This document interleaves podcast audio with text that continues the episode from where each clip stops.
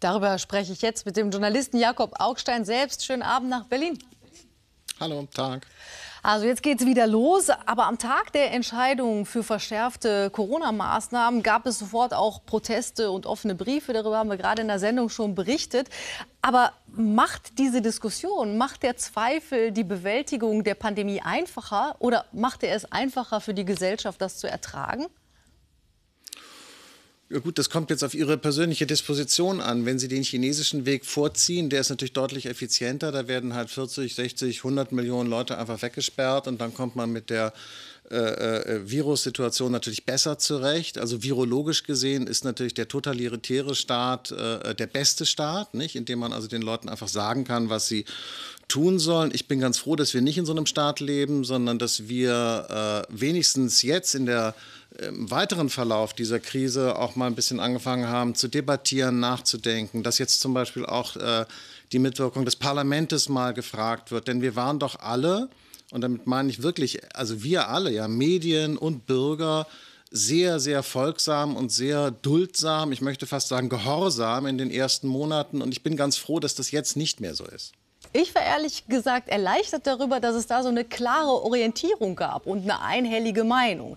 Der Virologe Streeck, der sagt in Ihrem Film und hat es auch gerade im Beitrag gesagt, dass interdisziplinäre äh, Diskussionen äh, wichtig sind, dass dabei jeder seine eigene Wahrheit hat. Und für den Ausgleich ist eben die Politik zuständig. Wenn Sie sich jetzt die Maßnahmen gestern angeguckt haben, hätten Sie da sich gewünscht, dass die Politik irgendwas anders gewichtet für den Ausgleich?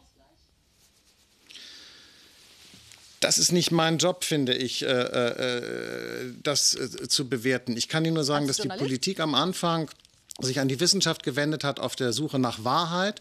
Die Wissenschaft liefert aber keine Wahrheit, sondern Wahrscheinlichkeit.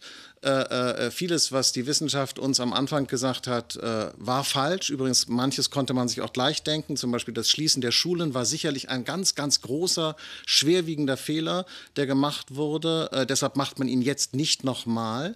Äh, dafür geht aber die Politik heute teilweise über das hinaus, was die Wissenschaft will, denn zum Beispiel das Beherbergungsverbot, ja, schwieriges Wort, Beherbergungsverbot, äh, das wollten die Wissenschaftler gar nicht, das wollten die Politiker, dann haben es die Gerichte gekippt. Also äh, ehrlich gesagt habe ich auch den Eindruck, die Politik sucht es sich immer so ein bisschen so aus, wie es gerade passt. Manchmal muss die Wissenschaft herhalten als Wahrheitslieferant, manchmal geht man aber auch einfach an den Wissenschaftlern vorbei da liegt natürlich der Populismusverdacht nahe.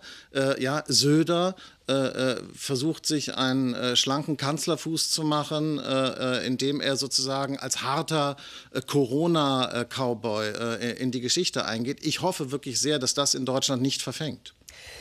Die Erkenntnistheoretikerin Elke Brendel sagt in ihrem Film, man könne an allem zweifeln und zitiert Wittgenstein, nur nicht an allem gleichzeitig. Äh, Menschen brauchen also eine unzweifelhafte Basis. Was könnte das denn in der Corona-Pandemie sein?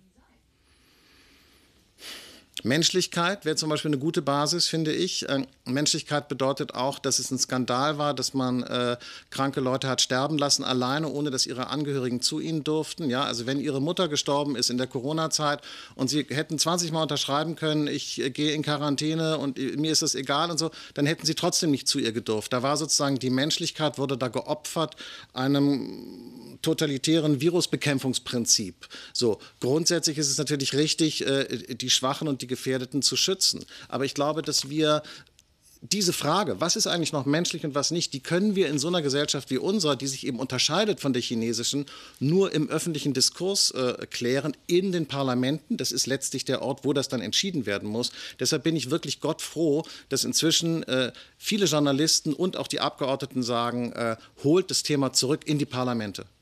Sie schlagen aber auch vor, so etwas wie einen wohlwollenden Zweifel der beruht ja eben auf einer, auf einer positiven Motivation. Woher sollen die, die Menschen, die existenziell bedroht sind in der Krise, das denn hernehmen? Ich bin ja Journalist, es ist irgendwie ja mein Job zu zweifeln. Also ich finde, viele Medienvertreter haben sich zu Pressesprechern der Regierungspolitik gemacht. Das ist nun einfach nicht unser Job. Äh, wo der Zweifel sozusagen destruktiv wird, ähm, äh, äh das wird ja der gesunde Menschenverstand Ihnen dann auch lehren. Wenn Sie aber von vornherein darauf verzichten, wenn Sie sozusagen die Anordnungen der Obrigkeit hinnehmen und sagen, das ist zwar erkennbar sinnlos, ja, äh, äh, Buchverbot lesen in Bayern auf der Bank, erkennbar unsinnig, aber das ist jetzt halt so, das müssen wir akzeptieren. Dann hat die Demokratie schon verloren. Vielen Dank, Jakob Augstein. Schönen Abend nach Berlin. Danke Ihnen auch. Ciao.